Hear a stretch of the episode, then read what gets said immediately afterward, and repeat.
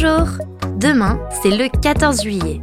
Et si nous revenions sur un cliché bien français qui a conquis le monde entier Je parle évidemment du béret.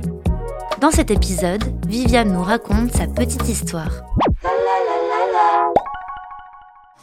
Le mot béret, dérivé du latin birus, désignait un manteau à capuchon. D'après la légende, le premier à avoir fabriqué un béret était Noé.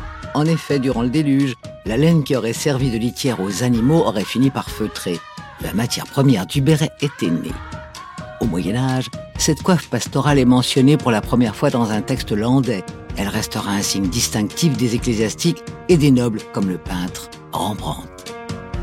Clergé, noble, militaire, un jour le béret se démocratise grâce à Lucien Laulaire qui fonde en 1840 la première manufacture de tissage de laine spécialisée dans la fabrication des bérets. Encore aujourd'hui, Lolaire est la référence mondiale de ce bibi hardi. Au début du XXe siècle, c'est Auguste Rodin, célèbre sculpteur devant l'Éternel, qui se fait photographier avec un béret béarnais, rendant hommage à ses origines françaises. Émile Zola ou encore Paul Cézanne se feront immortaliser d'eux-mêmes.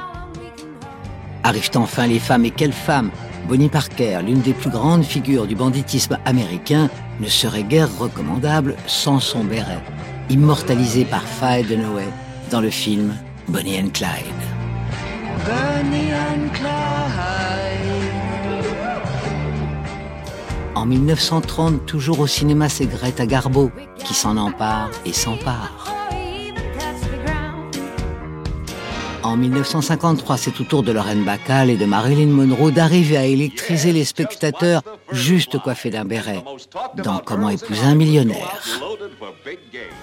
2015 enfin, et Alessandro Michele, directeur artistique de la maison Gucci, met le béret à l'honneur lors de la collection prête à porter 2015-2016. Plus coloré, plus chic, plus moderne, mais son grand-père, l'original, a encore de beaux jours devant lui.